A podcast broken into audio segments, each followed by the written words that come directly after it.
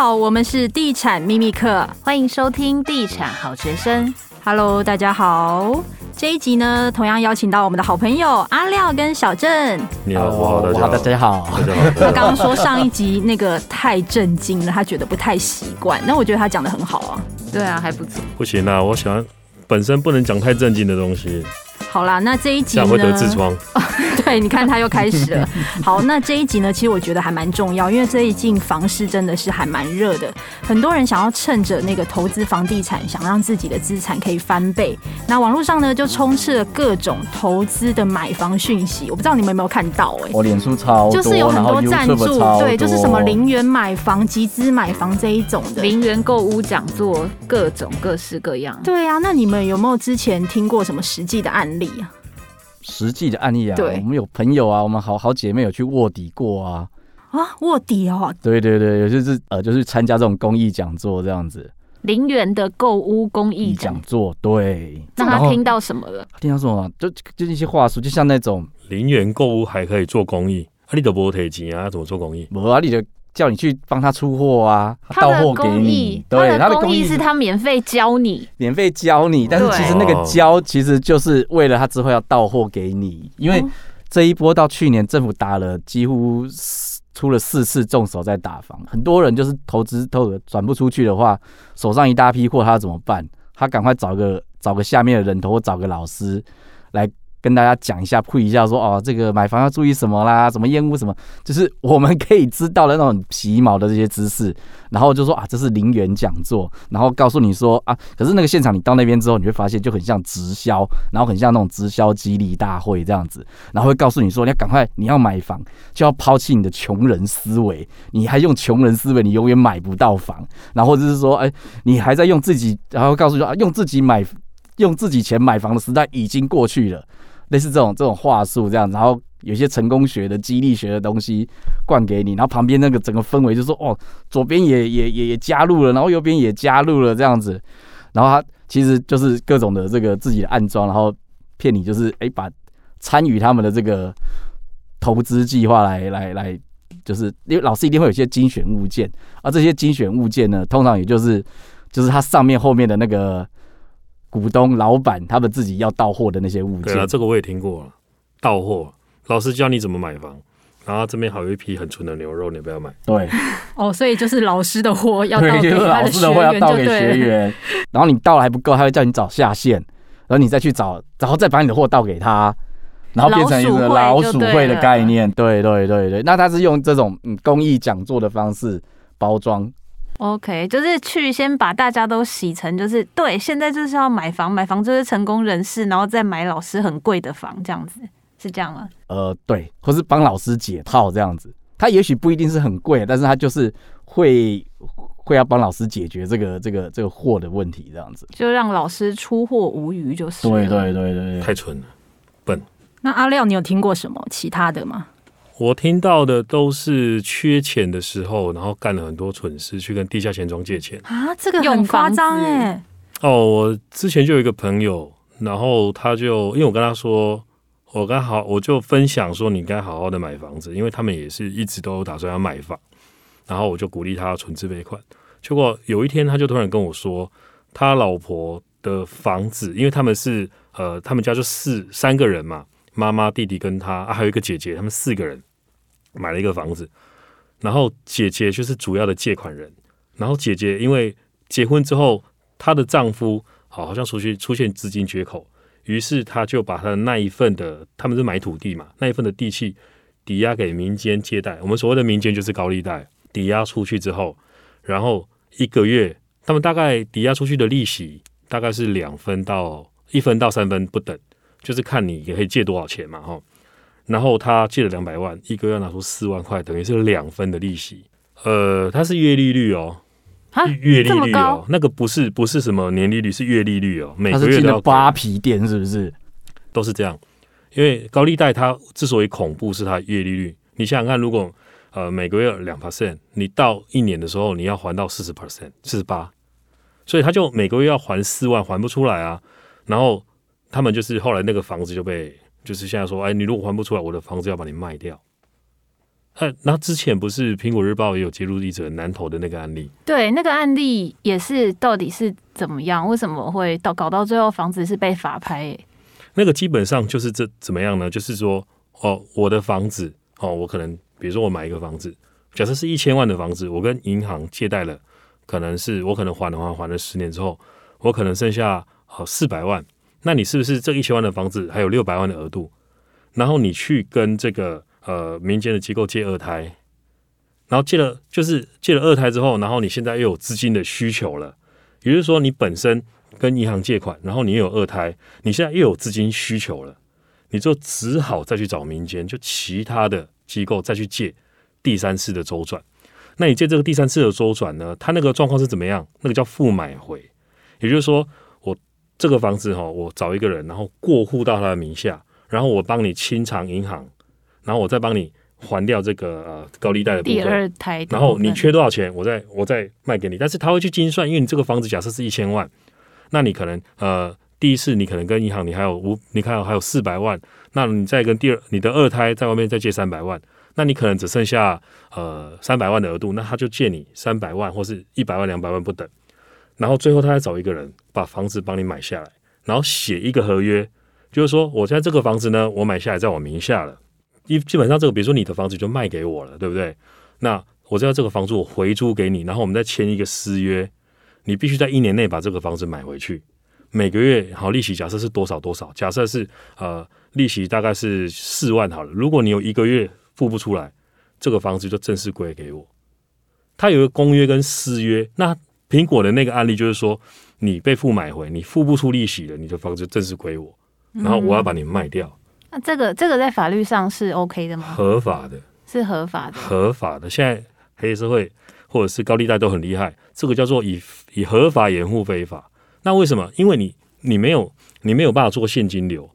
现在银行的规定是这样，你只要在外面有民间借贷，我的房子对不起，我没有办法再帮你办转贷。哦，他们也怕会有一些银行的认定是你的房子只要有民间的借贷，对，你这个产权就是不清不楚，那你必须去自己清偿掉这个部分，然后我才能够再去帮你借贷。所以我刚刚讲的案例就是说，还有一种叫做代偿，比如说你刚刚那个状况嘛，你的房子要被拍卖了，我再找另外一家地下钱庄，因为我有个朋友就做这个嘛，哦，从监狱，我也认识，我也认识，对，游走灰色地带，这个真的是励志的故事。他从监狱出来之后，然后努力奋发向上，读了地震土地的法规，出来之后决定专心的做土地。后来发现土地不好赚，因为那那一年就是前两年，二零一七一八不好赚。他决定跨入广告界，然后努力的呢奋发向上。但是后来发现这个土这个广告房地产广告实在太难做了。他于是浪子回头，再回头，又跑去做黑社会。他就做过这种事。他就说，如果你有资金的需求，我可以帮你用付买。我就这个状况，你就是哦，你可能呃跟银行借钱，然后你又欠民间钱，我可以帮你把前面这两笔都都涂销之后，我再给你一笔钱周转，帮你债务整合就对了。对，但是你的房子你要写成我这边的人头的名字，也就是说做一个合约，你要卖给我。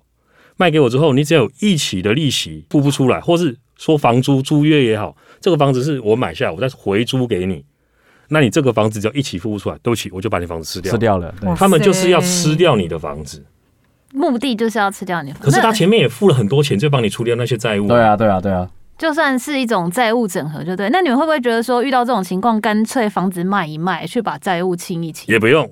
刚才那个例子呢，神也是他，鬼也是他，他又做了一个代偿的这个办法。他就是去帮你把那些钱都还掉之后，再帮你用另外一种方式，再帮你做转贷，换到别家银行，你的年利率可能变成从四十八趴会变成只有两趴会降低。对，但他赚什么？他就赚你这中间的价差，可能跟你收个八十到一百万的手续费。哇，我们那个朋友算是比较正派的，就对了。正派哪有胡说八道？他也是，就是就是帮你把四十八趴变成就是比较正常的。对，但是他有一个手续费要付啊，你可能是八十、一百或是一百多不等，那看那个案子的难易度哦。所以这个故事告诉我们说，房地产的骗局，它有时候是在于你对资金的急迫，或者是你不懂这个游戏规则，那你就病急乱投医嘛。嗯，你以为只要拿到那个钱，可是你看它里面很多隐形成本呢。他跟你讲说，诶，这个是两分利好了，假设是四万，那我是不是要借你两百？我要先扣掉第一个月的四万，再来还要再扣掉可能是呃三趴到六趴的这个就是那个叫什么占管费，就是说我的这个债务的占管费，或者是你没有本身认识我这间公司，你透过人家介绍，你还有一个手续费。要给介绍人对，要给手续人的介绍费，那叫也叫手续费。中间有很多奇奇怪怪的一些隐形成本，对，隐形成本。然后你你这些东西，你因为你急你急着要用钱，那你就会哦好什么都好什么都好，对不对？像我刚刚讲那个南投例子，他就回去说啊，这个不合比例成本啊，或者说比例原则，为什么我的房子我只借两百万，我这个房子有一千万的价值，你怎么可以就这样卖掉？可是他没有讲的是，你可能欠银行的，你可能剩余的贷款，还有你借二胎。对不对？你可能借了几百万，他都帮你还掉了，然后再帮你带电，然后你是还不出来，他都没有讲啊。那人在急需用钱的时候，什么都好啊。可是他没有看到后面还不起的时候，你的房子就会被吃掉。嗯，零元买房同同时也会有这种这种顾虑在，因为它它的概念就是一个超贷的概念。就比如说这个房子它是呃成交是一千万。那你正常来讲，你只能贷个八百万嘛？那假设两成的话，你银贷就八八八成的话，你就是银贷八百万。那他就会叫你做 A B 约，然后把就是交易价格拉高，可能拉高到大概一千一千两百万、一千一千两百五十万、一千三百万。那你如果算银贷八成的话，贷出来刚刚好，也就是差不多九百六十到一百万，这样你就达成了你的零元买房了。对，因为零元买房真的去年脸书广告到处都有出现，但他就是叫你做超贷。这个，但是这个超贷其实是违法的，违法的。对，那这个千万不要。那这一趴完了之后，如果说你哦，都中间这个买卖跟 A B 约 OK，你里面买房了，然后买到他倒倒出来的货了，帮他脱身了 OK 之外，那万一你发现你之后没有办法付钱的话，你会违约，对不对？哦，没关系，违约金他再赚你一趴。如果你你不想就是认赔杀出，违约就是哦付不出来的话，那没关系，他就教你怎么再找下线，然后怎么再教别人零元。零元买房再超贷出来，就这样一层一层一层的多层次传销这样子找下去，然后就把那个房价也一起越垫越越高，因为你超贷了嘛，超贷那个房价交易价格就是往往往高的往高的走，你才能够超贷这样子。还有一种是那个集资买房，最近也非常多的人在关注这个，因为我们之前就有收到一个粉丝的来信，他说最近有朋友找他投资房产，然后是建商的自售案，一个人最低门槛只要几十万，然后就能拥有民宿共同经营权，而且每个月的收租不间断。再来呢，这间公司又说他的预估的投报哦，将达二十趴。目前只有开放几十个人一起合资，即将满团了。因为是他第一次投资房地产，所以他不知道有没有什么风险。一听我们就觉得有鬼啊！光是听到那个投报二十趴就超有鬼的，对啊，怎么会有这种事？买房子应该是这样，他就跟你做任何事都是一样。你想想看嘛，你看到那个路上的色情小广告，对不对？来了又来了，一千八，对不对？然后三十分钟短装，然后 ES 那种，你一看就知道是四五十岁。他要合理才才他才会成立，对不对？或者是你捡到一个红包，旁边跑人出来出来跑一个人跟你叫你姑爷姑爷，就 没有我上帮你盖被子，然后卡成加被哦，给你赔卡成给你蒙着。所以有时候他要合情合理。那如果你不懂，你应该要去了解他为什么打出这样的东西。你就是不要傻傻的一样嘛，就跟你讲说，哎，去嫖妓什么都不懂，然后人家跟你讲说什么样是好的，越紧越好。就出来说说啊，你不是说很紧，都很松啊？哎，我说紧的是肛门，这都是话术，你知道吗？哎呦，好笑哦！你你一定要了解，他要合情合理，他才有是，他才有去成立的可能。像你刚刚讲那个，我有听过一个案子在南部，然后他就说，你只要拿出呃四十八万，他盖四年，工程起零付款，那你只要想，他这个东西你拿出的钱越少。你是不是就觉得，哎、欸，我把你从自助客洗成投机客、投资客？但是你要想，他这个户数超多的，五六百户，哎。那如果到时候你想要卖的时候，你会你会发现你要竞争的对手太多了，你根本就卖不掉。而且他在卖你之前，他已经有一批暗装，哦，早就进去买了。可怕哦！你你你如果到时候你卖不掉，然后你的资金又刚好卡得很紧，你不就死得很惨吗？还有投资报酬率的问题也是一样啊。投报率的算法很多种，哎。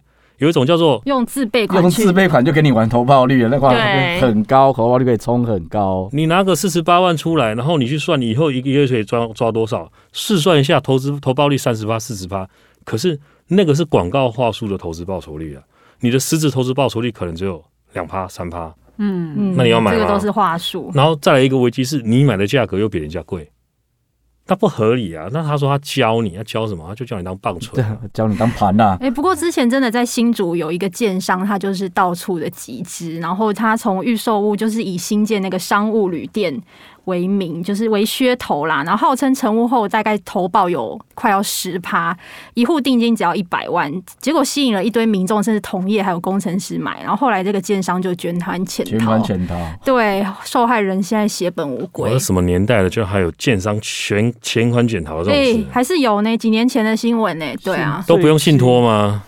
最近如果工料撑不下去，很多小建商也会落，哦对，这个我觉得我们可以提一下，提醒大家一下。你应该要先去查这你的购物款有没有信托，哪我今天哪一家建金公司在做，你才会专款专用。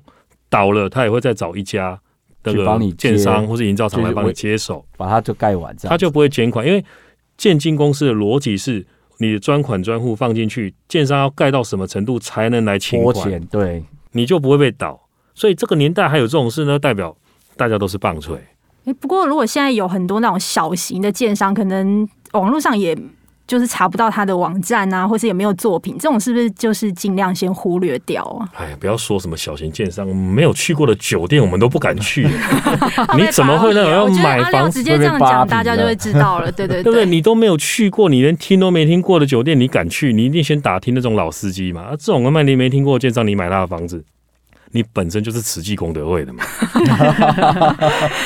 对啦，因为房地产投资骗局真的蛮多。前几个月才刚有一个什么都跟合建的，也是投资金额都血本无归啊！啊，真的太可怕了，真的是提醒大家啦，天下还是没有白吃的午餐。天下有白吃，但是没有白吃的午午餐。餐 某些看似入手门槛低的，大家还是要睁大眼睛看清楚。那种什么投报率二十 percent 的，真的不太可能。他如果真的投报这么高，老师干嘛不自己去跟银行借钱来做？对啊干嘛还要邀请你一起？对啊，这不是跟股票一样吗？知道投那个投顾老师来叫你买，他要到货是一样的啊。哎、我常收到那种简讯呢，就是什么回传讯息，告诉你哪有哪几只标股，我就想说。老师干嘛不自己买，干嘛跟我讲？下次我跟大家讲哦，你如果就是在接到这种电话说，哎、我们是某某群哦，对啊，好多哦。直接骂三字经，干你有什么有我的电话？他吓死他就挂掉了。可是我们女生不能这样啊，那 那你可以吗？那我们女生要怎么讲？然后不得开喝。温柔的讲，那那那那那。对对对对对。好啦，这一集非常的欢乐的结束了这一期的 podcast。那我们也是想非常谢谢阿廖跟小郑哥，希望下次来来上我们的节目。哦，好烦，好累。好啊，我们就下一集再见喽，拜拜，拜拜新年快乐新年快乐。